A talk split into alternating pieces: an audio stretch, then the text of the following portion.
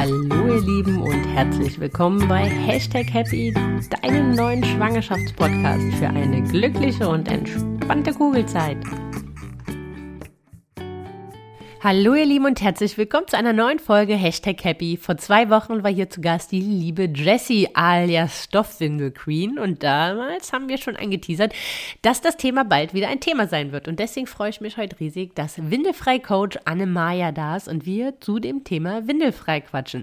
Warum dieser Begriff völlig irreführend ist, wie man das angeht, wie man erkennt, dass sein Baby mal muss und so weiter und so weiter. Das ist eine richtig spannende Folge geworden und wenn ihr mehr zu dem Thema erfahren erfahren wollt, dann folgt uns doch auf Instagram, denn gemeinsam mit der lieben Jessie Stoffwindelqueen, mit der Annemaya alias Frau Beuteltier und mit der lieben Jana alias Patschehand ähm, veranstalten wir eine Themenwoche auf Instagram zum Thema Windelfrei und Stoffwindeln. Das Schöne ist daran, Diana ist äh, oder kann einen wahnsinnig tollen Erfahrungsbericht liefern, denn sie hatte ganz schön viele Vorteile zum Thema Stoffwindeln und zum Thema Windelfrei, hat es dann aber doch probiert und ihre mind-changing Erfahrung teilt sie mit uns.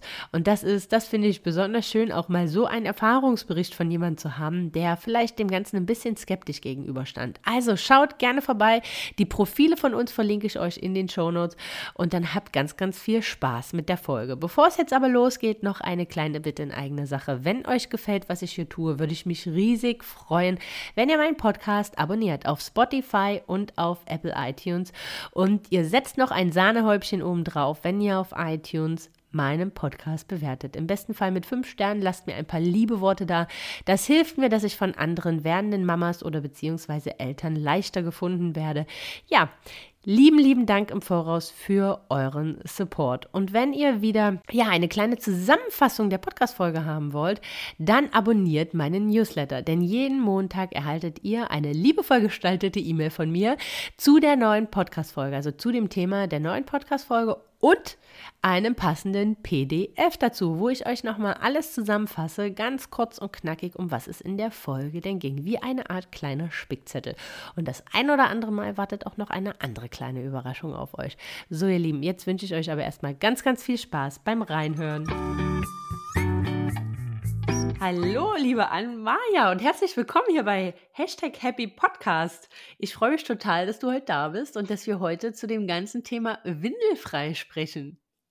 Hallo, liebe Sandra. Ich freue mich sehr, hier zu Gast sein zu dürfen. Ja. Ja, super. Äh, erzähl mal, wer bist du? Wo kommst du her? Was machst du? Warum bist du heute hier deswegen? okay. Äh, wer bin ich? Ich bin Anne-Maja, auch vielleicht kennen mich einige als Frau Beuteltier. Ich bin Trageberaterin und Windelfrei-Coach. Ich unterstütze Eltern dabei, wie sie ihre Babys gemütlich, sicher und bequem und anatomisch korrekt durchs Leben tragen können und unterstütze sie auch dabei, wie sie von Anfang an auf die Bedürfnisse ihrer Babys hören können und verstehen, wenn sie ihnen sagen, dass sie mal ausscheiden müssen. Also genau, ich gehe davon aus, dass Babys also nicht nur sich dann melden, wenn sie müde sind oder Hunger haben ähm, oder wenn sie Bauchschmerzen haben, sondern auch wenn sie mal müssen. Und das ist eine ganz große Herzensangelegenheit von mir, ähm, weil ich das Gefühl habe, dass Babys da sehr viel glücklicher sind, wenn Eltern auch auf dieses Bedürfnis eingehen.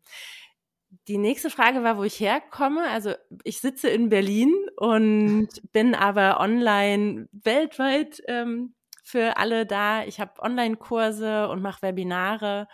Ja. Waren das die Fragen? Ja, ne? Ja, ich glaube, damit haben wir es. Und damit sind wir auch schon irgendwie so mitten im Thema quasi. Denn wir quatschen ja heute zum ganzen Thema Windelfrei, zu deiner Herzensangelegenheit. Ähm, und weil das Ganze wahnsinnig umfänglich ist und an der einen oder anderen Stelle auch etwas ähm, visuelle Unterstützung gut gebrauchen mhm. kann, gibt es dazu wieder eine Themenwoche. Und die startet quasi heute, wenn ihr den Podcast hört. Und die geht bis Freitag.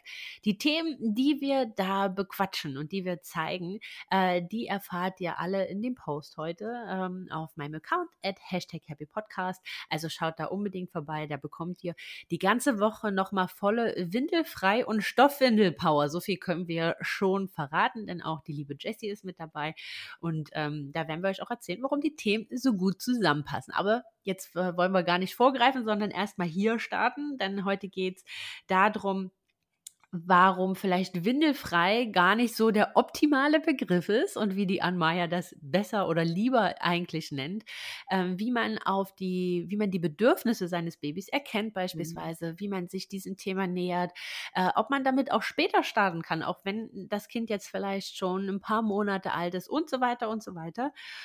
Und ich glaube, äh, was so ein ganz guter Start ist, einmal, wenn wir sagen, was heißt windelfrei eigentlich und warum ist aus deiner Perspektive dieses Wort windelfrei eigentlich jetzt nicht ganz glücklich gewählt?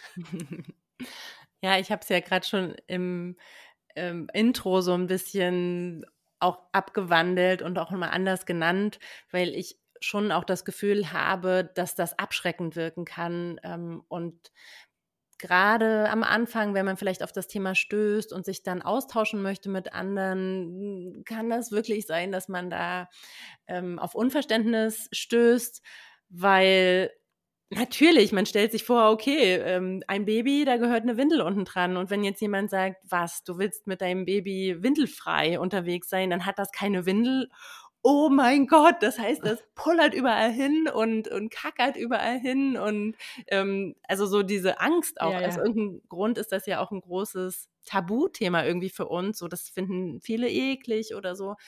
Und deshalb will ich einfach nur, dass man damit vorsichtig umgeht. Wir haben dieses Thema einfach wir haben es, ich weiß gar nicht, wie ich sagen soll, gepachtet, gebucht. Es ist einfach da und unter Windelfrei, Hashtag Windelfrei ähm, findet man natürlich viel zu diesem Thema.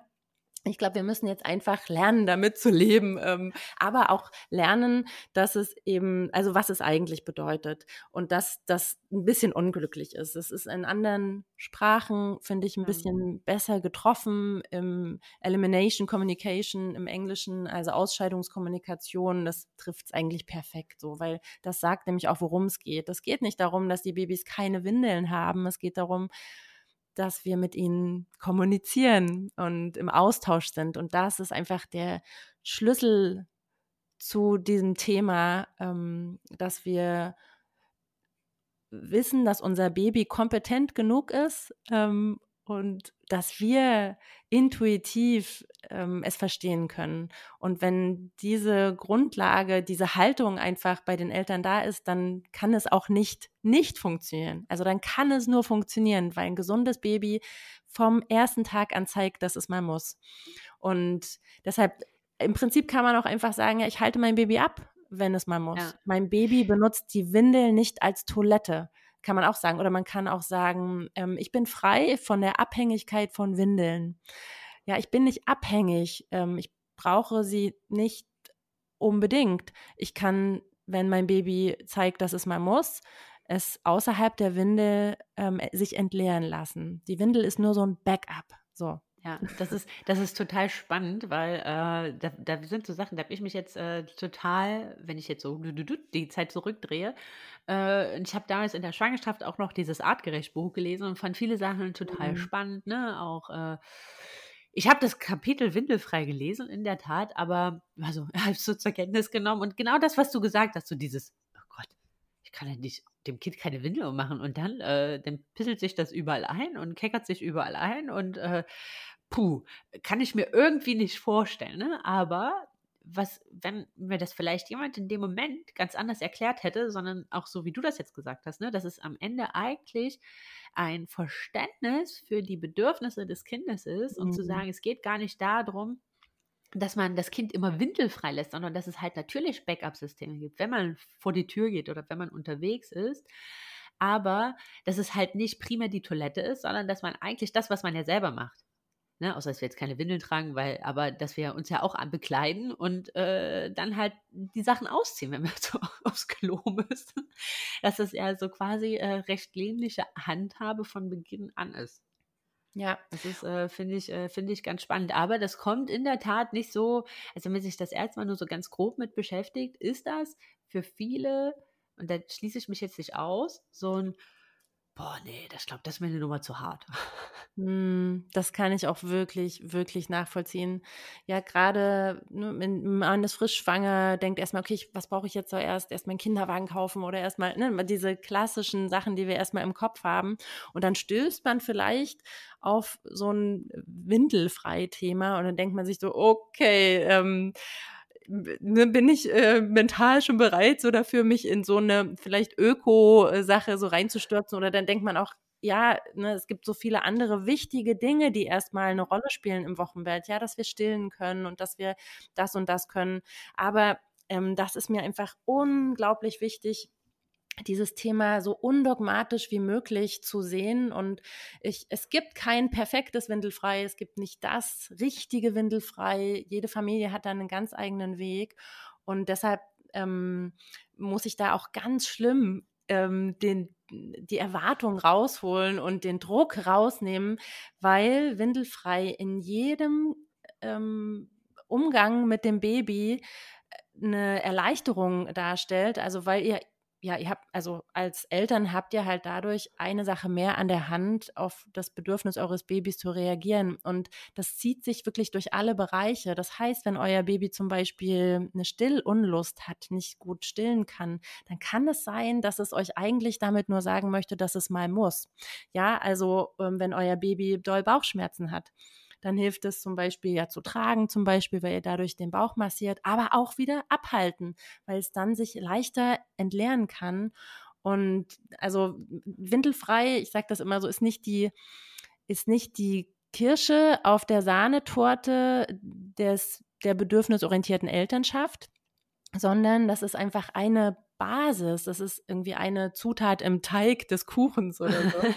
ja, also das, das ist nicht, dann, ihr macht windelfrei, wenn, wenn alles andere stimmt, dann kann ich auch windelfrei machen, ne? Ähm, sondern das hilft euch in allen anderen Bereichen auch. Ja. ja. Äh, vielleicht einfach noch mal kurz, äh, wie funktioniert es denn? Oder auf welchen, oder, oder vielleicht fangen wir äh, einmal ganz kurz noch ein Stück weiter vorher, vorher an. Warum funktioniert es? Also warum geht man davon aus, dass äh, Kinder diese Signale senden? Oder es, es fußt ja im Prinzip darauf, dass äh, selbst Babys kurz nach der Geburt ähm, uns entsprechende Signale geben und sofern wir sie verstehen, äh, wann sie ausscheiden müssen. Und darauf fußt ja im Prinzip dieses Konzept, richtig? Genau. Und ähm, wie wenn ich jetzt sage, okay, ich finde das ganz spannend, wie funktioniert das dann? Also wie näher ich mich dieser, dieser Sache dann? Ähm, also das sind jetzt so verschiedene Sachen. Also warum funktioniert Windelfrei? Da gibt es natürlich viele Punkte, die evolutionsbiologisch einen Hintergrund haben, dann körperlich gesehen, ja, also warum unser Körper gar nicht anders kann, als dicht zu sein und dass zum Beispiel Babys sich nachts auch melden, wenn sie mal müssen. Dann gibt es psychologische Grundlagen, warum windelfrei funktioniert. Ne, zum Beispiel eben die, diese Kommunikationsgeschichte ähm, oder auch, dass es ein Bindungsbaustein ist, den ähm, Eltern damit haben, ähm, wenn sie oder stärker machen, wenn mhm. sie ähm, mit ihrem Kind darüber kommunizieren. Und aber auch ähm, die Sauberkeitserziehung, ähm, das ist auch ein Hintergrund, dass eben windelfrei nichts mit Sauberkeitserziehung nach klassischen Schulen, weder die Trainingsmethode ähm, aller, alle drei, äh, in drei Tagen sauber werden oder windelfrei ist halt auch nicht die Abwartemethode, bis das Kind es selber ablegt, das Windel, die Windel.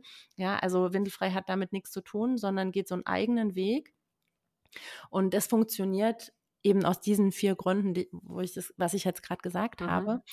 Ähm, und dann, wie man startet, das ist ja noch mal eine andere Sache, ne, woran ich erkenne, dass mein Baby mal muss, zum Beispiel. Ähm, oder wie, wie sind die ersten Schritte? Das muss man so ein bisschen auseinanderhalten. Ähm, genau, soll ich eher. Ja so, es gibt ja so sieben Schritte, oder man sagt ja, so, so habe ich es jetzt auf jeden Fall gelesen, sieben mhm. Schritte, äh, zu windelfrei. Ne? Also ist was wie Rhythmus kennenlernen, Position zum Abhalten, Signalgeräusche wählen und so weiter und so weiter.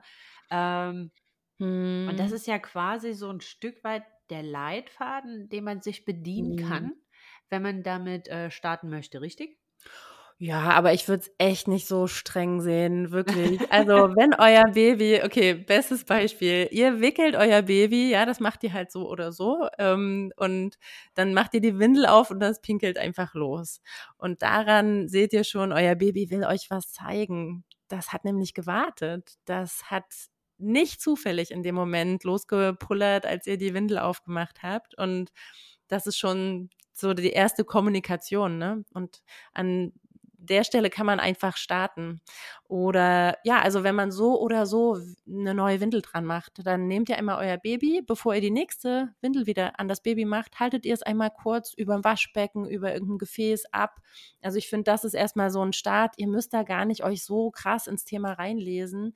Ähm, das ist, glaube ich, auch erstmal so abschreckend. Deshalb so sieben Schritte oder ne, so und so ja. macht ihr es, damit es richtig ist. Ich finde, streicht das alles aus euren Köpfen.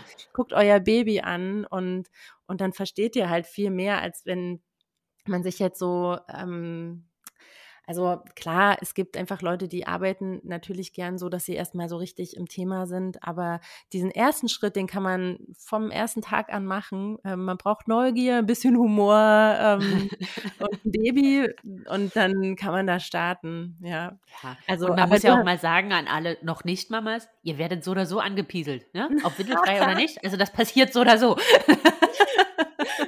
Ja, das stimmt. Das ist wie beim Tragen, ne? Das auch mal jedes Baby will getragen werden. Wie du es dann trägst, da musst du dann schauen, wie das zu deiner Familie Richtig, passt, zu deinem Alltag. Genau. Aber, aber, ja. aber was jetzt natürlich schon spannend ist, ist natürlich, wenn man vielleicht so ein bisschen äh, Indizien hat, wo, also ich meine, ein Teil, klar, wir müssen das jetzt gar nicht so streng sehen nach den sieben Schritten, genau. aber was ich ganz spannend finde, ein Schritt ist ja so ein bisschen den Rhythmus kennenlernen, ne? also Zeichen oder das Kind lesen lernen. Woran mhm. erkenne ich, äh, dass die mal müssen. Ne? Also da gibt es ja so anscheinend äh, spezielle Zeichen. ja. Also zum Beispiel bei meiner Tochter, äh, da kommen wir jetzt später zu, das ist jetzt schon ein bisschen off-topic, aber wir, wir sind ja auch gerade dabei, so sie, sie an das Töpfchen ranzuführen und so weiter. Und ähm, mir fällt das, aber da können wir später nochmal vielleicht näher drauf eingehen, mir fällt die, gerade dieses Zeichenlesen momentan so unsagbar schwer, weil mhm. das ist nämlich ein kleiner Fuchs, ne? Die, die pupst die ganze Zeit rum, da fragst du sie, musst du mal auf Toilette? Nein, nein, nein. Mhm. Und dann geht sie, erzählt sie dir, dass sie ein Buch holt, dann rennt sie nur in ihr Zimmer und kommt zurück und dann ist die Windel voll. Hm. ja, da hat, dir, ne? da hat, sie dir, gezeigt, dass sie selber bestimmen kann. Ne? Und wenn Babys oder Kleinkinder in so einer Phase sind, dann ist es viel schwieriger, mit dem Thema ähm, zu starten, als wenn du das halt machst, wenn sie einfach selber auch dafür bereit sind. Deshalb ist halt der Anfang bei Windelfrei immer gut, wenn der so innerhalb der ersten drei Monate liegt, dann ah, ist es am aller einfachsten, weil die Babys da wirklich sehr nach innen gekehrt sind, noch sehr mit sich und ihrem Körper beschäftigt sind und noch nicht so im Außen. Und da funktioniert das einfach richtig gut. Also wenn man innerhalb dieser Zeit anfängt, man kann auch an vielen anderen Punkten starten. Also man kann mhm. auch super um den fünften, sechsten Monat starten, auch um den ersten Geburtstag ist gut. Aber es gibt so Phasen, und Entwicklungsschritte, in denen das sehr schwierig ist. Und das ist zum Beispiel diese Nein-Phase, diese Ich möchte genau das Gegenteil, was du jetzt möchtest, Phase. und ich glaube, vielleicht bist du da gerade so in dem Moment drin, da ist es nicht so leicht. Da muss man die kleinen Füchse auch ein bisschen austricksen. Ja. Ja, und, und also das ist, also ich wie gesagt, können wir gleich später noch, aber es ist auch mittlerweile, es ist auch teilweise lustig, ne? Weil wir dann auch diese Pipi-Kaka-Szenen aus dem Buch müssen wir dann auch detailgetreu nachstellen. Ich habe nur manchmal das Gefühl, für sie ist das mehr ein Spiel, was wir da machen. Und die sitzt dann da, halt mit ihrem nackten Pops, mit ihrem Buch auf ihrem Töpfchen und erzählt mir halt, dass da jetzt der Affe Flip und der Teddy, die müssen da jetzt auch noch auf ihr Töpfchen gehen. Und, äh, und, und dann sitzt sie da und nach einer Viertelstunde steht die auf und das war's, ne? Und da ist nichts passiert. Ja gut, aber über Spiele lernt man ja. Also von daher genau. ist das ja. Also wir nehmen das auch alles mit Humor, ne? Alles mit seiner Zeit, um Gottes Willen. Aber ähm, Ja, äh, lass uns vielleicht nochmal zurückkommen zu, wenn man äh, damit so zwischen den, in den ersten drei Monaten startet oder vielleicht auch äh, danach. Was sind denn so Zeichen, äh, die mir signalisieren, oh, da könnte was kommen? Genau, also das ist eine Möglichkeit, wie man eben sehen kann, dass die Kinder mal müssen, die Kinder anzuschauen und zu sehen, was sie euch signalisieren. Und aber wie gesagt, das ist eine. Es gibt noch andere Möglichkeiten auch. Und ähm, ich weiß, dass immer alle Eltern sehr auf diese Zeichen fokussiert sind und dann auch enttäuscht oder frustriert sind, wenn sie die nicht so genau sehen, weil die Zeichen verändern sich auch je nach Alter des Kindes und genau, also deshalb es ist eine Möglichkeit, das will ich einfach nochmal ganz doll betonen. Ja. Und wenn ihr das nicht seht, dann könnt ihr trotzdem windelfrei machen, ähm, nämlich noch aufgrund anderer ähm, möglichen ähm, Methoden oder ja, Herangehensweisen an dieses Thema. Trotzdem starten wir sehr gerne mit diesen Zeichen und vielleicht erkennen der ein oder andere ja dann auch sowas ähm, bei seinem Baby einfach mal wieder ähm, und das ja dann auch so, wow, was, das hat mein Baby die ganze Zeit gemacht und ich habe es nicht gesehen. ähm, krass. Ähm, ja, also zum Beispiel, was ich vorhin gesagt habe mit diesem Stillen, diese Stillunlust. Baby mhm. dockt an, dockt ab und ihr denkt so, ey, du musst doch total Hunger haben. Ne? Du hast doch jetzt geschlafen und ich habe dich getragen und jetzt musst du doch Hunger haben. Und dann will das Baby aber nicht. Dann kann das einfach sein, dass es sich nicht selber und auch euch, an dem das Baby natürlich dran liegt, ähm, nicht beschmutzen möchte. Es will sein Nest nicht beschmutzen. Und deshalb ähm, trinkt es nicht. Weil, äh, wenn ihr euch jetzt vorstellt, ihr seid, ähm, weiß ich nicht, auf einer Autobahn im, im Sommer und müsst ganz nötig auf Toilette im Stau. Genau, im Stau und dann hält euch jemand euer Lieblingsgetränk unter die Nase, so mit so voller Blase, da will man nicht trinken, oder? Also ich das nee, möchte man nicht. Ist so ein Beispiel einfach, ne? Ganz körperlich eigentlich gesehen. Aber deshalb ist das zum Beispiel ein Zeichen. Haltet euer Kind dann einmal kurz ab und dann legt es nochmal neu an. Wahrscheinlich wollte es sich erst entleeren. So. Ähm, die Signale auch, die das Kind sendet oder ja, das, was wir halt sehen können vom Kind, unterscheidet sich auch oft nicht so sehr von anderen Signalen, die sie sonst machen. Ja, also das ist dann an uns dieses einfach quengeln oder so ein also Unmut, ne, mhm. ausgedrückt, mhm. wie, wie, das Baby das gerade macht, das liegt an uns, das in den richtigen Kontext zu setzen.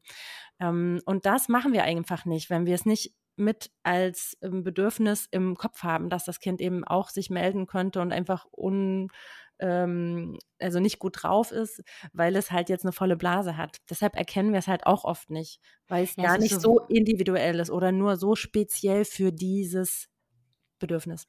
Und das ist so witzig, weil, äh, so lustig, dass du das sagst, man hat es ja intuitiv schon auf dem Schirm, ne? Ja. Weil du, aber anders. Also hm. du sagst ja, das Kind quengelt oder also gerade wenn sie, wenn sie so klein sind, ne? Und dann, wenn sie irgendwie, sie fühlen sich nicht wohl und du hast das Gefühl, oh, was ist dann, ne? Also dann ist ja so das erste, das erste, was man macht, ist an der Windel riechen. Ja. Ne? Also man geht halt davon aus, sie fühlen sich nicht wohl, klar, weil die Windel halt voll ist, ne? Aber man hat halt überhaupt gar nicht so die erste Intuition, ja, vielleicht müssen sie. Ja. Und wollen die Windel halt äh, deswegen halt loswerden. Ne? Und das zweite ist dann halt meist Hunger. Aber ähm, ja, spannend. Eigentlich hat man es irgendwie schon auf dem Schirm, aber halt nur in einer anderen äh, Konditionierung quasi. Genau. Ja. Genau. Also und das verändert sich auch. Da merke ich auch, dass ähm, Eltern, die wirklich schon länger windelfrei machen, dann immer irgendwo an einen Punkt kommen, wo sie denken, oh, die Zeichen sind komplett verschwunden. Und dann sind die vielleicht gar nicht verschwunden, haben sich nur verändert, weil das Baby einfach sich verändert hat. Ist auch immer schön. Ich finde, das ist ein super, ähm, also das gibt euch immer so ein Feedback. Wow, mein Kind ist gewachsen, hier ist was passiert. Ich muss jetzt gucken, was sind die neuen Zeichen. Ja, mein Kind kann jetzt vielleicht ähm, schon ja, macht jetzt was anderes dafür. Oder die Zeichen sind manchmal auch wirklich verschwunden. Und das sagt mir dann auch wieder an, mein Kind ist gerade in einer Phase, wo sich das Gehirn neu strukturiert. Ähm, es wird bestimmt jetzt gleich dieser nächste Schritt kommen, wo es, weiß ich nicht, dann anfängt zu krabbeln oder so. Also ja. das ist für euch auch immer, also für die Eltern immer so ein Früherkennungszeichen, hier bahnt sich was an, Entwicklung passiert. Ja. Genau, das ist immer, wenn die Nächte wieder unruhig werden, ja. die, äh, die ganz, ganz viel Nähe suchen, dann weiß man, oh, hier naht ein Systemupdate. Genau, genau. genau. Ähm, aber ist, äh, was ich ja ganz spannend finde, okay, die Zeichen sind so ähnlich, so, die, man, die man halt einfach so kennt, ne? Unlos, Stimmungswechsel, rumzappeln, Unruhe und so weiter und so weiter.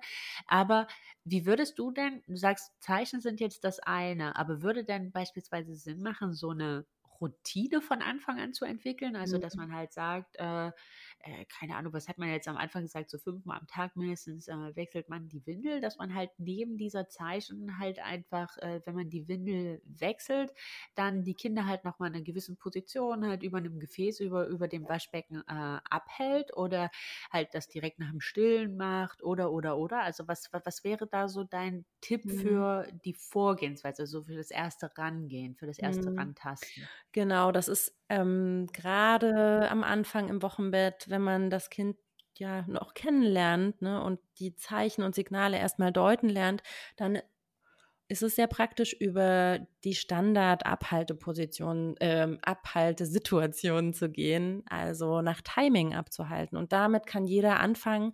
Dazu muss ähm, ja man gerade für Spätstarter ist das auch sehr praktisch. Da muss man nicht viel vorbereitet haben oder auch noch nicht so viel wissen.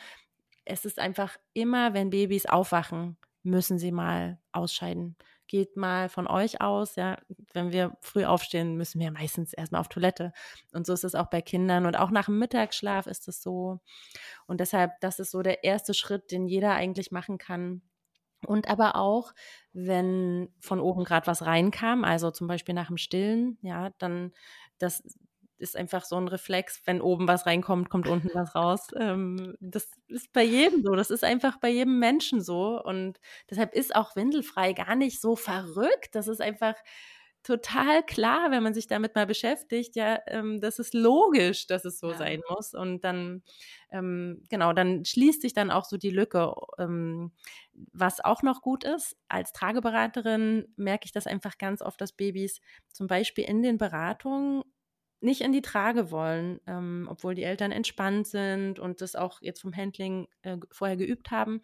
Und dann ist es manchmal so, dass einfach die Windel voll ist oder die Kinder mal müssen. Das ist oft ein Grund, warum sie nicht in die Trage wollen. Das heißt, ähm, ja, also die Kinder checken das natürlich in der Trage. Ist es sehr eng, sind sie sehr nah am, am Körper der Person, dann ähm, wollen sie eben auch nicht.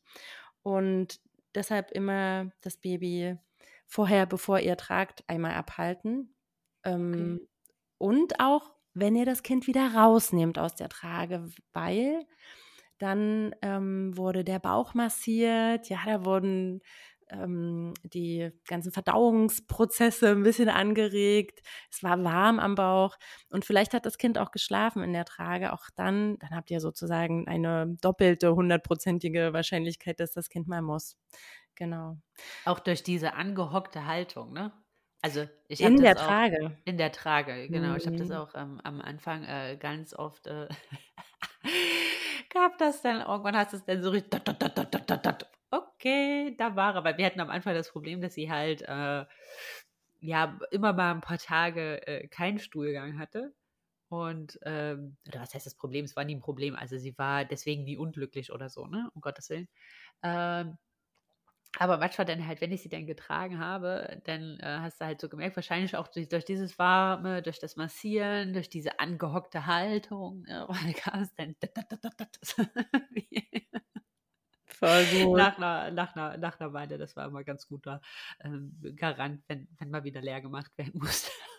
ja, das ist diese Anhock-Spreizhaltung, die die Babys in der Trage haben. Die ist gar nicht so unähnlich der Haltung, äh, wie wir das Kind über einem Töpfchen abhalten oder auch über dem Waschbecken. Also dieses Halten, da geht man ja auch in die Kniekehlen, sodass das Kind so ein bisschen ähm, hoch angehockte Beine hat. Und dann macht eben der Darm nicht so einen Schlenker, sondern da ja. geht es dann einfach leichter raus und dann kommen natürlich auch Pupse besser raus. Und das wollen wir ja, ne? Sonst kriegt das Baby natürlich auch eher Bauchschmerzen. Aber wenn es schön rauspupsen kann und da geht einiges ab im Babybauch, im, im, im Darm. Also da rumpelt es ganz schön. Und deshalb sehen wir übrigens auch, nochmal zurück zu den Zeichen, Babys, gerade sehr kleine Babys machen halt die verrücktesten Grimassen weil da unten so viel passiert. Also auch das ist zum Beispiel ein Zeichen, was das Kind äh, macht. Und da, da sind alle Babys eigentlich auch gleich. Ne? Also kein Baby äh, macht da Pokerface, ähm, wenn untenrum, wenn untenrum da der, die Party abgeht im ja. Darm. Äh, eine Frage. Wenn ich jetzt merke, äh, also manchmal, wo wir gerade bei den Grimassen sind und manchmal ist das ja Gefühl, wenn sie dann halt müssen, oh mein Gott, die platzen gleich. Ähm, mhm wenn ich das erkenne, ist dann zu spät? Also ist dann, würdest du dann eher sagen, okay, dann vielleicht einfach auf das Kind eingehen und sagen, oh, mir scheint, du musst mal zur Toilette, wir machen jetzt die Windel ab und, äh, ne? Oder dann sagen, okay, dann lieber in die Windel machen lassen, weil das jetzt zu unterbrechen wäre halt irgendwie nicht gut und nicht richtig. Hm. Das sind beides ganz tolle Möglichkeiten, wie man reagieren kann. Und das liegt an der Person, die das jetzt betreut und begleitet, ähm, wie sie reagiert. Also wenn du jetzt zum Beispiel in der U-Bahn bist, mir ging das ab und zu mal so hier, ähm, dann habe ich, und ich habe gemerkt, das Kind, ja, weiß ich nicht. Mach Entschuldigung, an, Anweier, stell mir gerade ich stelle mir gerade so die, die, die Menschen um dich drum herum an, wie du diesen Mülleimer an der Seite aufmachst. ja, nein, sorry. nee, also an so einer Stelle muss man auch nicht abhalten. Ne? Und dann kann man ja. dann auch sagen, okay, ich merke, du musst jetzt, aber ne, gerade unterwegs passiert das öfter mal, dass man das Gefühl hat, boah, das stresst mich jetzt aber. Und dann kann ich auch dem Kind einfach sagen, ähm, du darfst jetzt einfach Pipi machen. Ich merke, du musst. Und dann kann ich auch noch zusätzlich ein Geräusch machen. Das ähm, ist einfach nochmal so eine Unterstützung dessen, dass das Kind sich entspannt. Darum geht es vor allen Dingen. Also dann mache ich vielleicht noch so ein Geräusch, was so einen fließenden Laut, zum Beispiel sch, s, Pisi, Pisi, was auch immer. Also ja. da kann man ganz kreativ sein. Und der kommt dann aber immer und dann weiß das Kind, okay, ich darf mich entspannen, sehr schön. Und dann, genau, also dann ist das klassische auch, Konditionierung eigentlich. Genau, überhaupt nicht, weil ich ja kindzentriert bin. Also ich mache hier nichts, was ich ähm, dem Kind, also das ist ja, geht ja vom Kind aus. Das Kind muss ja mal. Und das hat angehalten, weil es eben sich nicht kommentarlos in die Windel entleert, sondern mir das zeigt. Und das machen Babys, wie gesagt, vom ersten Tag an. Die ersten Male ignorieren wir das, wir ignorieren es mehrfach und dann hat das Kind im Prinzip aufgegeben, das zu zeigen und gelernt, den Schließmuskel nicht mehr zu kontrollieren. Und dann müssen wir das halt, und so ist das in unserer Gesellschaft, so um zwei, drei Jahre wird es dann erwartet, dass die Kinder so langsam diese Windel loswerden. Und dann müssen sie halt sehr mühsam wieder lernen, diesen Schließmuskel zu spüren. Und deshalb hat das, ich weiß, es ist oft, dass das so in den ähm, ähm, Kontext der Sauberkeitserziehung in diesem Sinne geht. Und das hat eben nichts mit Konditionierung zu tun. Ähm, das ist einfach sehr wichtig bei Windelfrei. Es geht um Kommunikation. Und die habe ich hier mhm. gemacht. Also ich habe dem Kind ähm, gesagt, du, du darfst jetzt einfach, ne, ich sage nicht, du musst. Und ich lobe ja. es nicht, ich strafe es nicht, aber ich, ne, also es ist wirklich ein, eine Symbiose, so eine Kommunikation. Aber es ist richtig toll, dass du das sagst, weil ich glaube, das ist auch so eins der Mythen, die so umwindelfrei sind oder die hm, Leute, die was dagegen haben, aus welchen Gründen auch immer, die vielleicht auch tiefer sitzen. Ne? Die, das ja. kann sogar sein, dass jemand windelfrei nicht gut findet, weil er einfach da eine, eine Geschichte hat und zum Beispiel selber ein traumatisches Sauberkeitstraining als Kind erlebt hat oder so. Das, das weiß ich, das genau dazu bin ich jetzt auch kein Psychologe oder so. Aber ähm, hier geht es jetzt erstmal darum, das Baby ähm, zeigt mir was und wie gehe ich damit um. Und an manchen Stellen muss ich also auch nicht das Kind ausziehen und abhalten, zum Beispiel, wenn ich in der U-Bahn bin. Ja. Wenn ich jetzt aber zu Hause bin, habe ich eigentlich noch ein bisschen Zeit. Also das ist verrückt, aber schon sehr kleine Babys können sehr lange anhalten. das merkt ihr zum Beispiel daran, wenn er eben das Baby auf den Wickeltisch legt und die Windel aufmacht und das lospinkelt. Ne? Also da hat es vielleicht schon eine Viertelstunde angehalten vorher. Ne? Das kann sein. Ähm, Oder und, loslegert. Ja, und deshalb ist es wirklich das, was du zuerst gesagt hast, dieses, ähm, ich nehme das Kind mit, äh, erstmal verbal, ne, dass ich sage, oh, ich glaube, du musst mal, komm, wir gehen mal, ähm, weiß nicht, ins Bad und dann mhm. weiß das Kind auch schon, okay, jetzt gleich, ne, also das sind dann so ähm, Rituale oder so hattest du es vorhin, glaube ich, auch genannt, die, die man dann immer macht. Und da weiß das Kind sehr schnell nach den ersten Malen, was hier Phase ist. Ähm, und deshalb, ähm, genau, ihr habt da Zeit. Also seid da ganz entspannt. Ja. Und ähm, was ich ganz, äh, ihr habt da Zeit, genau, warte, äh, ich hatte gerade einen Gedanken. Äh, wenn man, das ist jetzt bei den ganz Kleinen, ne? Also wenn man jetzt sagt, okay, die geben halt Zeichen, den kommuniziert man mit denen. Ähm, wie ist es jetzt, wenn die schon ein bisschen größer sind, wenn die halt auch mobiler sind, wenn die jetzt beispielsweise schon laufen können, ne? Also äh, wie gestern hatten wir beispielsweise so eine Situation, da waren wir in der Badewanne, äh, dann haben wir noch Haare geföhnt, äh, die Kurze ist dann nackelig rumge, äh, hat daneben, während ich ihr die Haare geföhnt habe, die Schublade im Bad ausgeräumt und auf einmal pieselt sie los. Also ich habe gesehen, die hat das überhaupt gar nicht realisiert, was da gerade passiert, ne? weil sie da gerade in ihrem Spiel, äh, in ihrer Erkundungs äh, war wie reagiert man, äh, wie reagiert man da? Geht man da, äh, setzt man sie dann aufs Töpfchen, aber dann unterbricht sie. Äh, also, ne, ich habe denen gesagt, oh, ist ja nicht so schlimm, setzt uns mal aufs Töpfchen, da kam dann aber nichts mehr. Ne? Also hast du dann mhm. gemerkt, war sie irgendwie, konnte sie wahrscheinlich nicht einordnen, die Situation, was denn da, was mhm. denn da mhm. los war. Äh, wenn man halt das in den Momenten feststellt, ne, oder halt auch, wenn sie nachher schon im Krabbelalter sind und es ist in die Hose, ist in die Hose gegangen, was denn des Wortes, äh, bringt man das dann nochmal mit dem Thema in Verbindung? Also zieht man die Kinder dann halt nochmal aus, hält sie nochmal ab, ob sie nochmal müssen, dass sie irgendwie so diese Verbindung dazu bekommen oder ähm, wie, wie, wie nähert man sich der Sache mhm. denn da am ehesten? Ja, also es kommt auch hier wieder sehr stark drauf an, wie alt ist das Kind und ja. wie hat es vorher diese Reinlichkeit erlebt. Ja, ja. also habe ich das vorher schon mal thematisiert oder ist das jetzt mit anderthalb, zwei Jahren, wo ich das Thema in unseren Alltag bringen möchte? Also wann auch immer man als Eltern das Gefühl hat, hey, ich will das jetzt angehen, weil manchmal ist es auch einfach, weil man schon wieder das nächste Kind erwartet und so ein bisschen Horror hat davor, dass man jetzt zwei Wickelkinder hat. Das habe ich ja. auch oft in den Beratungen, dass dann Eltern ähm, dann irgendwie ganz schnell da ähm, bedürfnisorientiert aber an das Thema rangehen möchten. Und jetzt gehen wir mal von deiner Tochter aus. Ähm, die hat, weiß ich gar nicht, meinst du, sie hat sich erschreckt oder fand das interessant? Nee, gar nicht. Also sie hat das, sie, sie hat, sie hat sich überhaupt gar nicht, äh, also ich glaube, sie hat das gar nicht mitgekriegt, bis sie nicht in ihre eigene, also ne, bis sie dann halt, mhm. weil im Spielen, also sie räumt dann halt immer die Schublade im Bad aus, ich glaube, sie hätte dann halt erst mitbekommen, also wenn, wir hatten die Situation jetzt halt äh, schon, äh, schon ein paar Mal, ne, dass ich sie halt auch aufs Töpfchen gesetzt habe und dann halt, äh, hockten wir da eine Viertelstunde, haben das Buch angeguckt und dann haben wir gesagt, okay, gut, dann ist jetzt halt anscheinend irgendwie nicht der Zeitpunkt, dann ist sie halt losgedüst, äh, habe gesagt, pass auf, Mama holt nur noch äh, das und das und dann ziehen wir dich an und machen die Windel um und dann äh, saß sie halt irgendwo drei Minuten später und hat halt da gepieselt. Und war dann halt aber so, oh, oh, oh, meine Füße sind nass, oh mein Gott, oh mein Gott.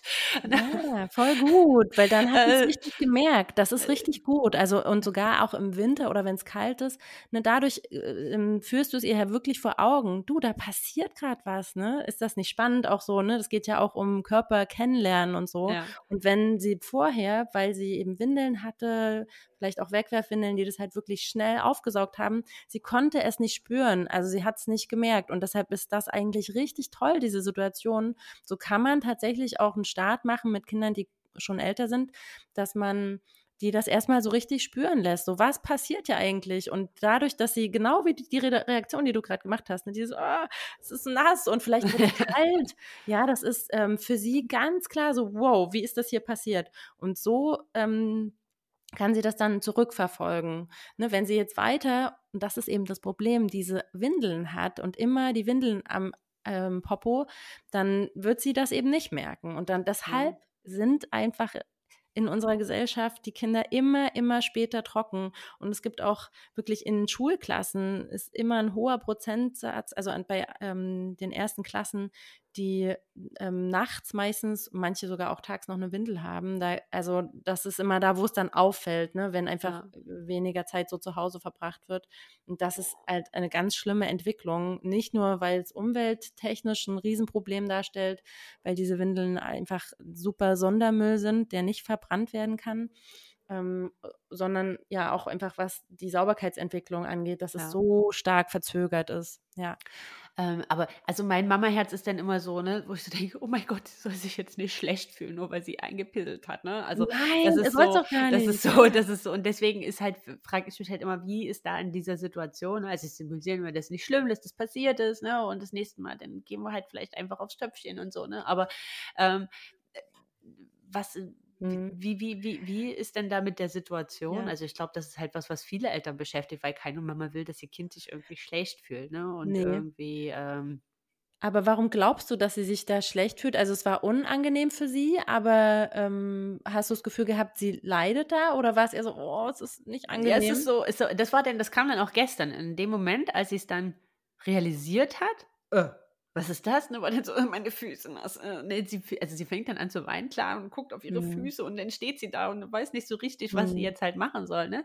Und ich habe dann gesagt, das ist nicht schlimm, habe sie dann aufs Töpfchen gesetzt und ihr das erklärt, ne? Und ähm, habe gesagt, das ist nicht schlimm, wir machen das jetzt weg. Und ähm, aber äh, ja, da, da, kam dann halt auch auf dem Töpfchen halt nichts mehr. Ne? Mhm. Also nee, das ist nicht schlimm, dass da nichts mehr kam. Ne? Da war sie einfach komplett raus aus der Situation, aus dieser Entspannung, weil du musst dir ja, ja. vorstellen, wenn wir ausscheiden, das ist eine ganz große Arbeit, dass wir den Schließmuskel loslassen. Ja, also das kann man fast gar nicht so bewusst machen. Also man muss da, ähm, kennst du das, wenn man irgendwie auf einer, oh Gott, wer ist schon lange nicht mehr, dass äh, wir auf ähm, Restaurant-Toiletten waren, aber ja. wenn da so dünne Wände sind und ja. man ähm, so merkt, ne, ich muss voll nötig, aber irgendwie, weiß ich auch nicht, ehe man so in ja, diese Entspannung kommt. Äh, genau, und, oder, oder auch wenn du lange im Auto saßt beispielsweise und du musstest richtig dringend und du hast irgendwie so eine Stunde angehalten und dann kannst du endlich ist ja dann auch manchmal so, dass du echt Probleme hast, den ja. Muskel auch wieder zu entspannen,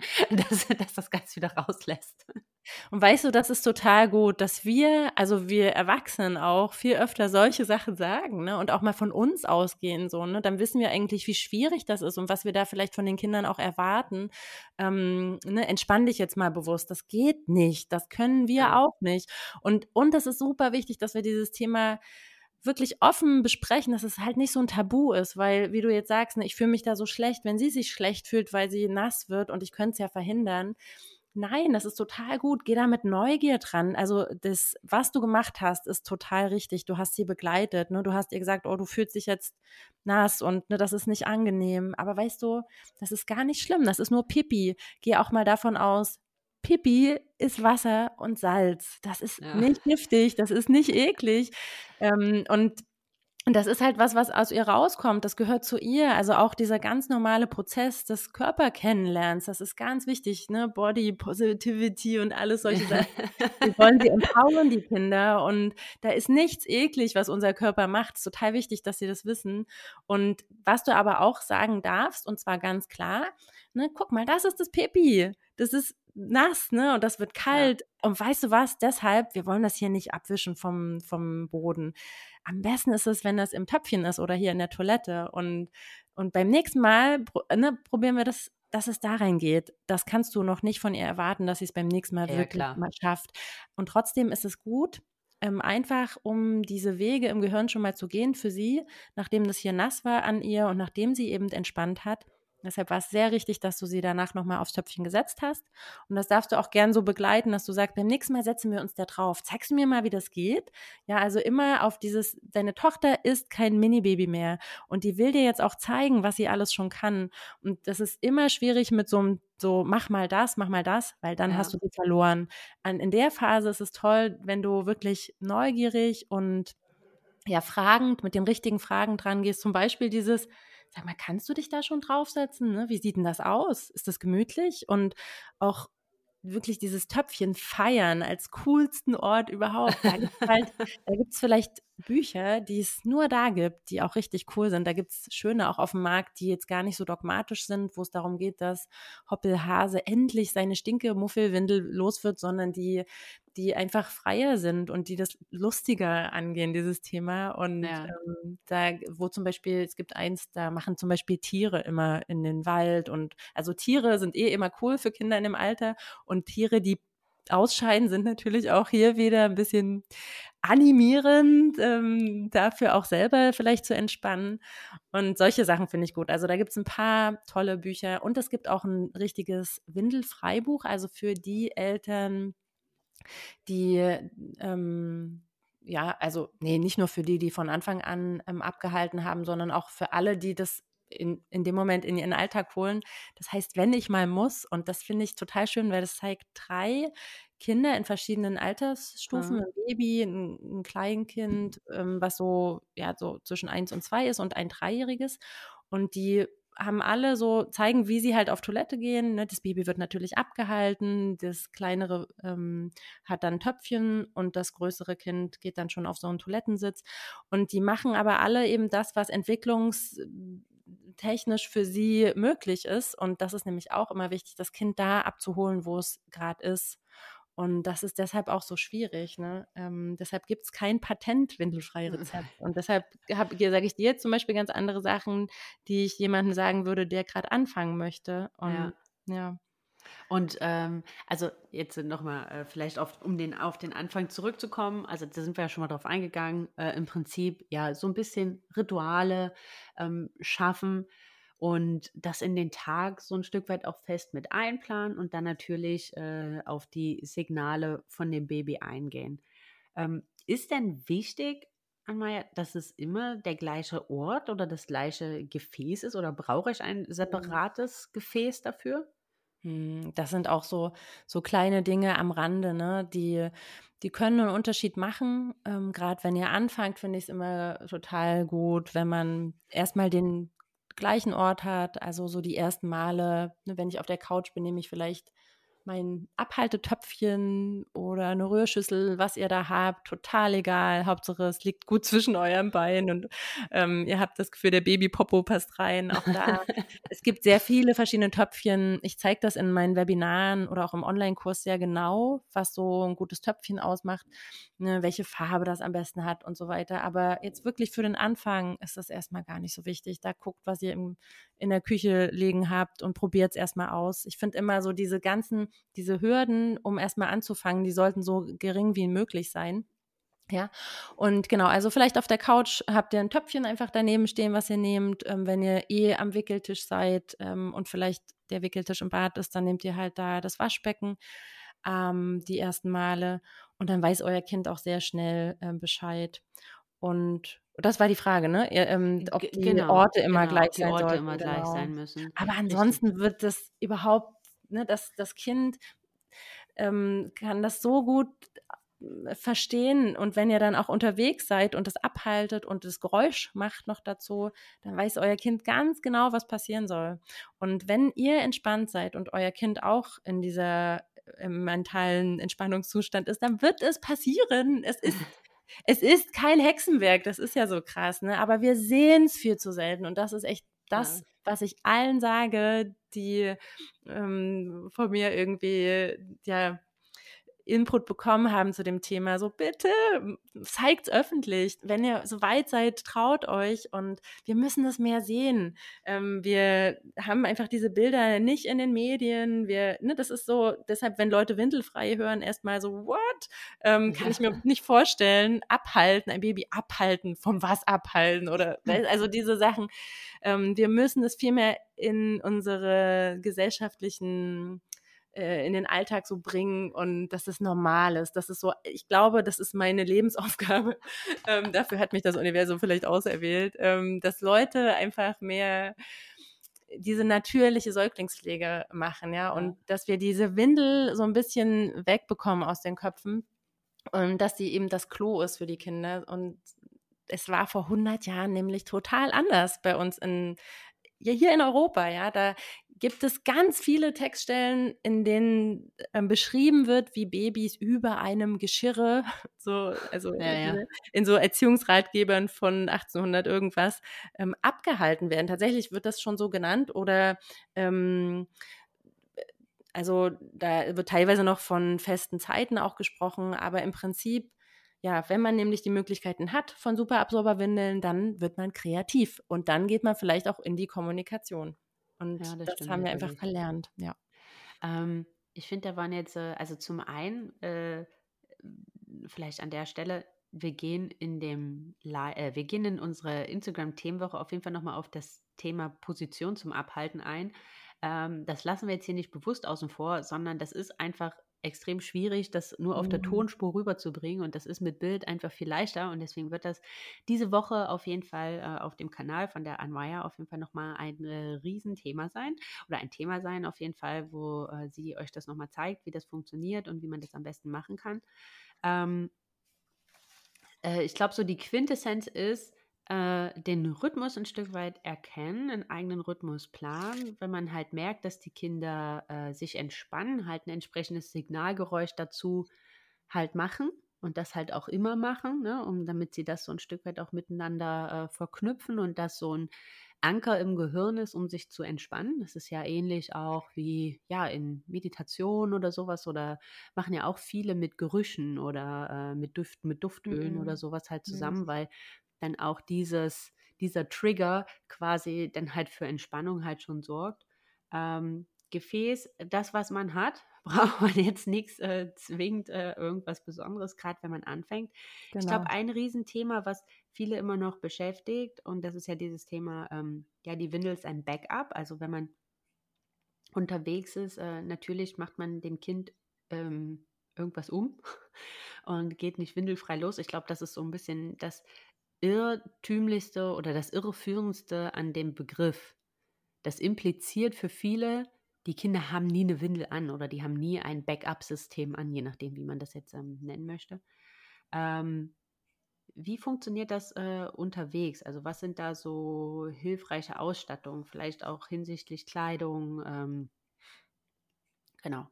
Ja, das ist schon sehr praktisch, wenn man nicht viele, viele Schichten am Kind hat. Also auch darauf zu achten, dass man das Kind relativ schnell untenrum frei bekommt. Und da gibt es heutzutage schon tolle Sachen. Also heutzutage sage ich, weil vor drei Jahren sah das wirklich noch anders aus. Also der Markt hat sich da sehr großartig, finde ich ja, angepasst. Ähm, da gibt es Spezialhosen, äh, wo man, die nennen sich Kaidanku also das ist so aus dem Asiatischen ähm, oder auch Abhaltehose oder Chaps. Ähm, die haben einfach in der Mitte ein Loch und da kommt dann zum Beispiel eine Windel entweder drunter oder drüber, aber so, dass ich im Prinzip nur die Windel am Kind sehr schnell abachen kann und das Kind abhalten kann, dann wieder mit zwei Klicks die Windel zumache und das Schöne ist, man sieht es halt auch gar nicht. Also wenn man sich so ein bisschen mit dem Thema beschäftigt und das merkt, hey, das funktioniert gut, dann lohnt es sich sehr auch in gute Kleidung, effektive Kleidung zu investieren, weil ihr halt Zeit spart und das nervt, wenn man, du hast es ja vorhin gesagt, ne, so sechs, sechs bis zehn Windeln am Tag ja. ähm, hat. Das heißt auch sechs bis zehn Mal ungefähr abhalten am Tag. Ähm, dann ja, dann ist es halt schon ne, ein Unterschied, ob ich jetzt diese drei Klipse da am Body unten mache oder nicht, wenn ich die sechs bis zehnmal am Tag mache. Ne? Ja. Ja, das stimmt, obwohl ich natürlich das Kind aus sechs bis zehnmal am Tag an und aus fummel mit der Windel. Stimmt, wenn ich, stimmt, wenn ich die Windel wechsle, muss ich es ja auch machen. Deshalb, windelfrei ist was für Faule. Also wirklich, ich bin so faul. Ich bin, ich würde das auch nicht machen, wenn das mega aufwendig wäre. Wirklich. Es ist, ähm, ihr müsst insgesamt viel weniger mit den Ausscheidungen eurer Kinder was machen. ihr, ihr seht die kaum. Also ihr macht halt so ein bisschen den Popo vielleicht sauber, wenn das Baby gekackert hat, aber ihr müsst nicht aus jeder Ritze des, und ja, ja. des Babys äh, die Sachen rausholen, so, ja. Also es ist wirklich, ähm, ich sag's euch, es ist, es spart so viel Zeit und vor allen Dingen hat man am Ende, und das ist einfach was unweigerlich mit dazukommt, wenn man ein Kind ähm, von Anfang an weiter seinen Schließmuskel spüren lässt, dass es natürlich relativ früh trocken ist. Und das ist nicht das Ziel im Prinzip, warum wir das überhaupt machen. Das Ziel ist immer die Kommunikation und in Verbindung sein. Und trotzdem sind die Kinder eigentlich immer vor dem zweiten Geburtstag nachts und tags trocken. Und dann hat man einfach richtig viel Quality Time. Also ähm, dann ja, ist das Thema einfach aus dem Leben und man kann sich mit anderen Dingen beschäftigen, die für das Kind Entwicklungs, aus Entwicklungssicht einfach viel ähm, wichtiger und interessanter sind. Ja, so ein zweieinhalb oder dreijähriges Kind will eigentlich, ja, Ausscheidung ist da jetzt nicht so spannend wie, weiß ich nicht, sag mal, was, was ist denn spannend für Kinder? Bagger und oder äh, Klettern. Ja, äh, ganz andere Sachen, genau. Äh, Bücher, Puzzle, keine Ahnung. Also genau. gefühlt alles eigentlich. Alles, alles, alles andere, außer alles, Windel. wo man Nein zu sagt. Und sich ruhig auf eine Toilette setzen. So, das ist halt so, was nebenbei passiert. Richtig, genau. Ähm, wenn, wenn man denn außer Haus unterwegs ist und sagt, okay, über die Kleidung, was würdest du denn dann empfehlen, wenn man sich für windelfrei entscheidet, dass man dann halt äh, ganz normale äh, Wegwerfwindeln dann halt nutzt, wenn man äh, und wenn man unterwegs ist? Oder braucht mhm. man denn da separate und spezielle äh, Windelsysteme? Mhm. Auch hier wieder super undogmatisch, ja. Nehmt erstmal das, was ihr da habt und wenn ihr bisher nicht mit Stoff gewickelt habt, dann nehmt die, fangt an mit einer Wegwerfwindel. Das funktioniert auch. Es ist einfach schwieriger für das Kind zu spüren, dass es nass ist. Und wir haben natürlich diesen Umweltaspekt auch, der, finde ich, bei Windelfrei einfach doch auch nochmal da ist. Ne? Jede Windel, die ich spare, ist halt gut. Ähm, aber am Ende, ich habe auch immer mal Wegwerfwindeln benutzt und vor allen Dingen ach, teilweise auch nachts als Backup gehabt oder auch wenn ich unterwegs war, wenn ich irgendwen besucht habe und nicht viel Platz hatte in meinem Rucksack. Also von daher, das funktioniert auch. Es macht es ein bisschen schwieriger, aber ja, geht auch. Ich finde ein einfaches Stoffwindel-Backup total praktisch, wo ich vielleicht so ein Two-in-One-System habe. Ich weiß, über Stoffwindeln gibt es nochmal viel mehr Input ja. dann später. Kommt ja Aber auch. jetzt für Windelfrei muss man nicht alle Stoffwindelsysteme kennen, finde ich. Also da, genau, da ist es simpel und ihr braucht halt, das ist das Schöne, bei Windelfrei einfach die Windeln nicht so dick stopfen. Das ist ja bei Stoffwindeln so, ne, wenn die gerade länger am Kind sein sollen, weil ich die jetzt zum Beispiel über Nacht dran habe und da nicht wechseln möchte, dann mache ich die ziemlich dick und dann hat man so ein dickes Windelpaket. Und das ist so ein bisschen der Vorteil bei Windelfrei, weil das Kind zum Beispiel groß eigentlich, ja, also am Anfang vielleicht mal das, was das ein Kacker in der Windel ist, aber sobald die so ab vier, fünf Monate ähm, alt sind und das sich so eingespielt hat, dann haben die immer, also dann machen die immer, wenn die abgehalten werden, auch das große Geschäft und das habt ihr dann nicht mehr in der Windel. Ja. Das klingt gut. Habe ich gut verkauft? Witze ja, also, also sollten wir ein zweites bekommen. Hast du mich auf jeden ja. Fall äh, damit ange, äh, an, angetriggert, ne? Äh, angefixt, äh, mich da äh, mit zu befassen, auf jeden Fall. Ähm, jetzt ja immer wieder ein Riesenthema, ne? Äh, zu Besuch bei Oma und Opa. Ich kann mir jetzt so äh, bildlich meine Eltern vorstellen, äh, wie äh, da so die Reaktion wäre. Ne? Also wie, wie, wie macht man, wie, wie, wie geht man denn damit um? Sag mal, wie wären die denn? ah, auf die Gefahr, dass meine Mama diese Podcast-Folge hört. Äh, nein, also ich glaube, die wird mich angucken wie ein Astronaut. Ne? Wird sagen, was, was, was macht ihr hier? Also, ähm, wie jetzt, ich soll jetzt jedes Mal das Kind übers Waschbecken halten, ne, äh, damit sie äh, Pipi oder Kaka macht. Ähm, also da ist halt auch einfach so dieses klassische Töpfchen-Training, so ja, wie, wie ich habe, äh, wie, wie meine Mhm. Reinigkeitserziehung halt war, äh, im Prinzip dann noch drin verankert. Ne? Ähm, ich glaube, für die ist das halt einfach total fremd. Die sind jetzt halt auch Mitte 60, ne? Also da jetzt irgendwie äh, den Anspruch haben, mich selbst zu haben, da eine Mission zu haben und sie halt noch von anderen Systemen zu bekehren, ist auch also vergebene Lebensmüh. Aber wie geht man denn halt mit sowas um, ne? Wenn die dann halt mal auch vielleicht ein paar Tage oder so über den Tag hinweg halt mal bei Oma und Opa sind? Hm.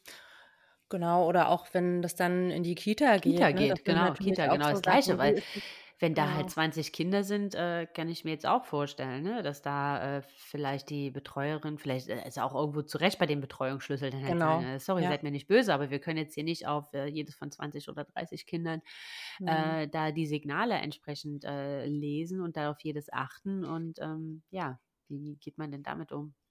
Also erstmal ist das überhaupt kein Beinbruch, wenn die Oma oder irgendwer anders das Kind betreut, außer die engsten Bezugspersonen, ähm, die auch vielleicht regelmäßig bis dahin das Kind auf die Bedürfnisse hin ähm, abgehalten haben, dann hat das Kind ja ein Backup dran und es wird es wahrscheinlich auch zeigen, also Kinder zeigen das dann ja trotzdem nur, dass es die Person halt liest und auch in dem Maße ähm, umsetzen kann. Das ist dann wahrscheinlich nicht gegeben. Und dann, ja, ähm, da machen die Kinder halt ins Backup. So, das ist dann das, was passiert. Und da könnte man natürlich, wenn man einen Stoffwindel-Backup hat, immerhin diesen ähm, Rückschluss weiter haben. Das Kind hat gemerkt, es ist nass geworden. Ne? Vielleicht, da wird es wahrscheinlich auch weinen. Ne? Also das wird es auch zeigen, dass das geschehen ist. Ähm, aber das ist kein Beinbruch, weil zu Hause geht es ja trotzdem so weiter und ein Kind ähm, wird nie weiß ich nicht, so ein Baby oder Kleinkind wird ja nie über acht Stunden oder so von einer anderen Person ähm, so betreut werden. Die sind ja dann mal eine kurze Zeit weg, ja. Und dann zu Hause geht es einfach so weiter wie sonst auch. Also von daher, ich finde diesen Oma-Vergleich auch ganz schön. Da kann ich vielleicht mal was ganz Positives dazu sagen. Ich habe da überraschenderweise nämlich sehr gute Erfahrungen mitgemacht. Ich hätte es auch nicht gedacht, ähm, dass meine Mama ähm, das so positiv aufnimmt. Es gibt immer noch Sachen, wo sie von diesem ganzen bedürfnisorientierten Krams nicht so überzeugt ist. So, ja, ist einfach auch die Generation unserer Eltern. Ne? Die haben einfach ganz andere Hintergründe und es ist schön, wenn sie, wenn sie natürlich offen dafür sind und auch sehen, was es für Vorteile bringt für uns. Und ich glaube es vor allen Dingen, dass wir viel, dass wir es uns leichter machen in ganz vielen Hinsichten, weil wir eben den Kindern nicht erst Dinge antrainieren, die wir später abtrainieren müssen. Also das ist einfach so ein Vorteil unserer Generation, finde ich generell. Wir hinterfragen Dinge und wir wollen, Ja. ähm, wir wollen Sachen wirklich uns leichter machen auch irgendwo. Ne? Ähm, und wir haben einfach nicht die Traumata oder die geschichtlichen Hintergründe, die vielleicht noch auch unsere Eltern haben. Und deshalb haben wir diese Chance, das jetzt alles anders zu machen. Und hey, was wird das für eine Generation unserer Kinder dann, die noch einen Schritt weiter gehen können? Also das finde ich ganz, ganz spannend. Aber Auf was ich sagen Fall, wollte mit, mit meiner Mama, ähm, dass äh, sie tatsächlich gesehen hat, mein Sohn, ja, also war ein paar Tage alt und ich habe ihm über dem Waschbecken abgehalten und hat auch gemacht und ähm, das äh, sie hat das gesehen und war total fasziniert. Das hatte sie noch nie vorher gesehen und war dann angefixt. Also sie hat halt gesehen, wie glücklich das Kind dabei war und ähm, hat dann immer, immer, wenn sie ihn gesehen hat, erstmal so gefragt, muss der vielleicht jetzt erstmal auf Toilette? Wir gucken mal, wir gucken mal. Und dann hat sie ihn abgehalten und hat gemerkt, also es hat dann auch funktioniert. Ja, also auch hier, je kleiner die Kinder sind, desto egaler ist es ihnen fast, wer sie abhält. Deshalb ist das auch so eine richtig schöne Chance für Papas oder Partnerinnen ähm, oder wer auch immer nah am Kind ist, das mit zu ähm, begleiten, ja. Also meistens ist ja so, die Mama stillt oder, ähm, oder bringt sozusagen das, die Nahrung ins Kind und dann ist es schön, dass andere das auch mit äh, rausbringen können und dann ist einfach eine starke Bindung da. Man merkt, wie Glückshormone in einen hinein.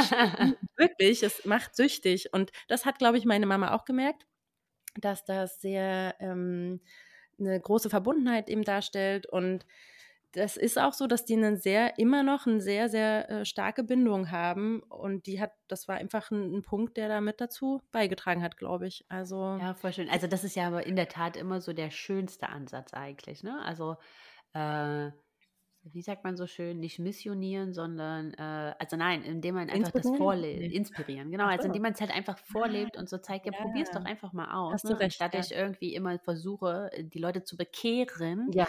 ist ja äh, mehr zu zeigen, nein, wir machen das so, weil und ähm, ich zeige dir das jetzt mal und probier es doch einfach mal. Und also da habe ich auch schon meine Mama für viele Dinge äh, gewonnen, ne? wo sie so gesagt hat, also was ist das denn? Wir haben das ganz anders gemacht.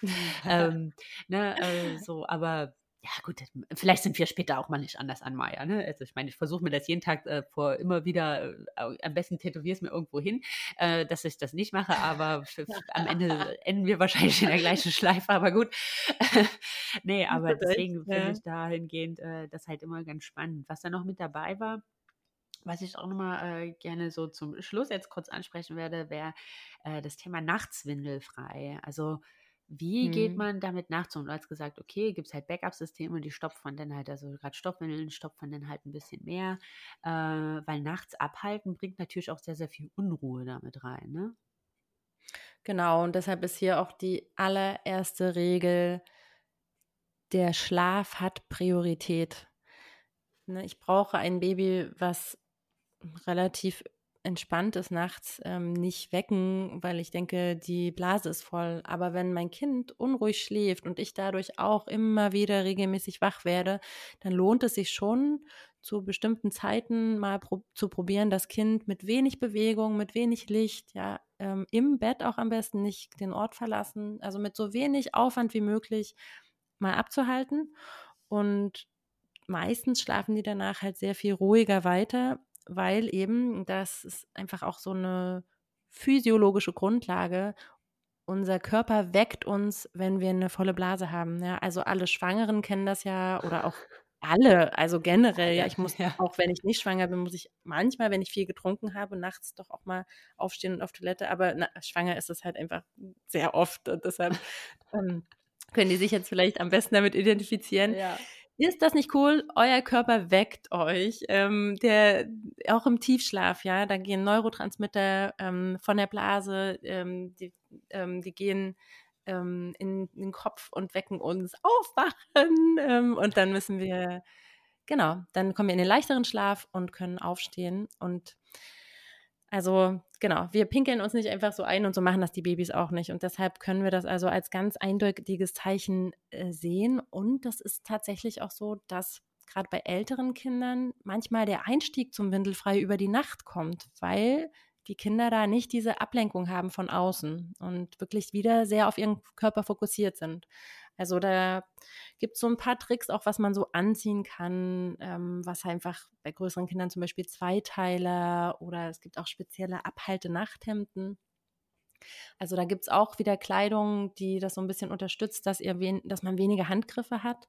Mhm. Und dann, ja, kann das eine richtig tolle Sache sein, weil Kinder ja auch nicht die komplette Nacht durchpinkeln, sondern da gibt es dann so auch so bestimmte Zeiten, die sich so etablieren, die dann ähm, immer ähm, zu denen die Kinder immer so ein bisschen unruhig sind. Das ist halt oft auch so gegen drei, vier Uhr nachts, ne, so am frühen Morgen, mhm. ähm, wo eigentlich alle Kinder so ein bisschen unruhig sind. Und wenn man sie da einmal abhält, ne, über dem Töpfchen im Bett einfach und dann wieder hinlegt, dann kann es sein, dass man zwei, drei wirklich entspannte Stunden noch schlafen kann und länger schlafen kann. Und dann hat es sich ja wirklich gelohnt.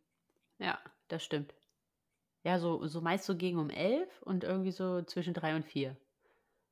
Genau, genau so Mitternacht rum. Das kommt ein bisschen darauf an, wann das Kind ähm, ins Bett geht und wie oft es auch nachts noch wach wird zum Trinken. Ne? Dann je mehr das natürlich trinkt in der Nacht, desto voller ist dann auch wieder die Blase.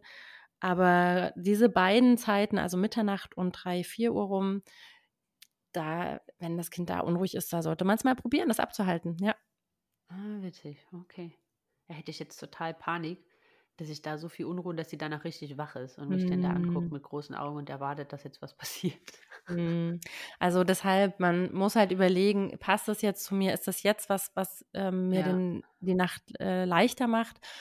Und deshalb, also es ist, du machst es halt zwei, dreimal nachts und wenn du merkst, okay, es funktioniert überhaupt nicht, das waren richtig blöde Nächte, und dann lässt du es halt erstmal wieder. Aber Ja. also es ist immer ein Versuch wert. Ja. Okay. Ich habe es bei meinem Sohn zum Beispiel gar nicht gemacht. Also das ist auch vielleicht ganz wichtig. ne? Ihr müsst nicht windelfrei nachts machen, ähm, wenn ihr es tagsüber macht. Also das, das Kind kann das auch ähm, voneinander trennen. Und mein Sohn war trotzdem, nachts das ist auch verrückt, er war erst nachts trocken, obwohl ich ihn nachts nie abgehalten hatte. Voll verrückt. Ähm, hätte ich nie gedacht, aber also es hängt auch Ja, nicht witzig. zusammen, ja. Ja. Ja, das ist, äh, das ist in der Tat äh, lustig, ne? Aber ja, manchmal muss ich auch ganz ehrlich sagen, also bei vielen Sachen, und ich glaube, das ist vielleicht auch ein ganz schöner ähm, Abschluss. Ja. Äh, die Woche in unserer Themenwoche gibt es ja noch weitaus mehr, aber ist vielleicht auch ein ganz schöner Abschluss. Also wenn mein Learning aus jetzt fast 17 Monaten Mamaschaft ist, dann einfach mal den Druck rausnehmen. Mm. Einfach bei manchen Sachen einfach mal den Druck rausnehmen, nach bestem Wissen und Gewissen handeln und dann passieren manche Sachen von ganz, ganz alleine. Finde ich. Also wenn man dann halt irgendwie Unterstützung leistet, wenn man dann begleitet, wenn man dann aber irgendwie sich selber so diesen krampfhaften Druck nimmt, dass das jetzt funktionieren muss, dass sie jetzt durchschlafen müssen, dass sie jetzt äh, aufs Töpfchen müssen, dass sie, ne, also dass wenn man einfach mal so dieses Muss aus seinem Kopf irgendwie streicht, finde ich, sind viele Sachen irgendwie, verliert das so die Schwere Mhm. und wird in der Begleitung leichter und wird dann auch irgendwie in der Umsetzung leichter. Mm, Ja, windelfrei funktioniert tatsächlich gar nicht mit Druck. Ne? Also das ist oft Ja. ein Punkt, wenn, wenn Eltern halt so hohe Erwartungen an sich haben. Ne? Man liest das alles vielleicht vor der Schwangerschaft und denkt dann so, oh, das muss ich jetzt so richtig machen. Und dann, die meisten fangen dann gar nicht erst an, obwohl sie so ein bisschen eigentlich darüber wissen. Deshalb ist es ein super Appell, so dieses, hey, macht's, macht's, macht's falsch. Nee, macht's ganz unperfekt. Macht's unperfekt. Seid die unperfektesten Eltern. Ähm, ne, macht Fehler ähm, und lernt daraus und zeigt auch, eu also wichtig ist einfach, dass man authentisch bleibt in diesen ähm, Momenten, dass man nicht irgendwie was vorspielt. Auch Kinder können ja solche so Emotionen und sowas, die nicht echt sind, mit denen können sie ja gar nicht umgehen, ähm, Ja. weil sie, sie das ja nicht kennen. Also deshalb, wenn euch nicht wohl ist, dann formuliert das und sagt es auch dem Kind. Ähm, und also wie, wie du jetzt zum Beispiel dein, dein Füchslein begleitest, wenn es da gerade einfach mal losgepinkelt hat, ja. Also dieses ähm, ihr spiegeln, was sie macht und es da so abholen, aber auch selber sagen, huch, jetzt habe ich mich auch erschrocken oder irgendwie so diese diese Situation auch oder auch lustig sehen, ja, diese Lockerheit, die geht dann halt flöten, wenn wir wenn sie denken, ah Mist, jetzt hat es nicht funktioniert, jetzt ist es nicht im Töpfchen gelandet. Ja. Ja, und es ist nur Wasser und ähm, Ja, ich, das ist einfach, äh, das ist äh, ganz, ganz, ganz schön, das glaube ich auch nochmal mitzugeben, gerade äh, bei dem Thema, wo ja auch von außen oft äh, sehr, sehr viel Last und Druck drauf liegt, Ja, ne? dass man da einfach bei genau. sich bleibt und dass man da einfach ein bisschen entspannt damit umgeht. Annemaja, vielen, vielen lieben Dank. Ähm, ich freue mich auf jeden Fall schon auf die Themenwoche. Es ist ein mega spannendes Thema und ähm, ich finde das schön, dass wir uns heute hier die Zeit genommen haben, um da auch so ein bisschen Aufklärungsarbeit äh, zu leisten, so das ein oder andere Vorurteil auch aus dem Weg zu räumen. Und ähm, ja, vielen, vielen lieben Dank für, äh, für deine Zeit und für alle, die da jetzt auch noch mal ein bisschen, auch nach der Themenwoche noch mal ein bisschen intensiver drauf, ein, äh, drauf einsteigen, oh Gott, einsteigen wollen. Ähm, die Anne-Maja hat ja gesagt, sie bietet da halt auch Online-Kurse zu an äh, und Beratung. Also, äh, wenn ihr da mehr darüber wissen wollt, dann Geht auf meine Webseite. Richtig, genau. Und die verlinke ich euch natürlich auch hier in den Shownotes und in der Folgenbeschreibung. Aber du kannst sie natürlich auch nochmal sagen. Ja, www.frau-beuteltier.de. Genau. Also, ihr Lieben, vielen, vielen lieben Dank fürs Zuhören. Annemaja, vielen, vielen lieben Dank für deine Zeit. Ich wünsche euch allen noch eine ganz, ganz tolle Woche. Viel Spaß bei der Themenwoche. Kugelt fleißig rum und dann hören wir uns nächste Woche wieder. Tschüss.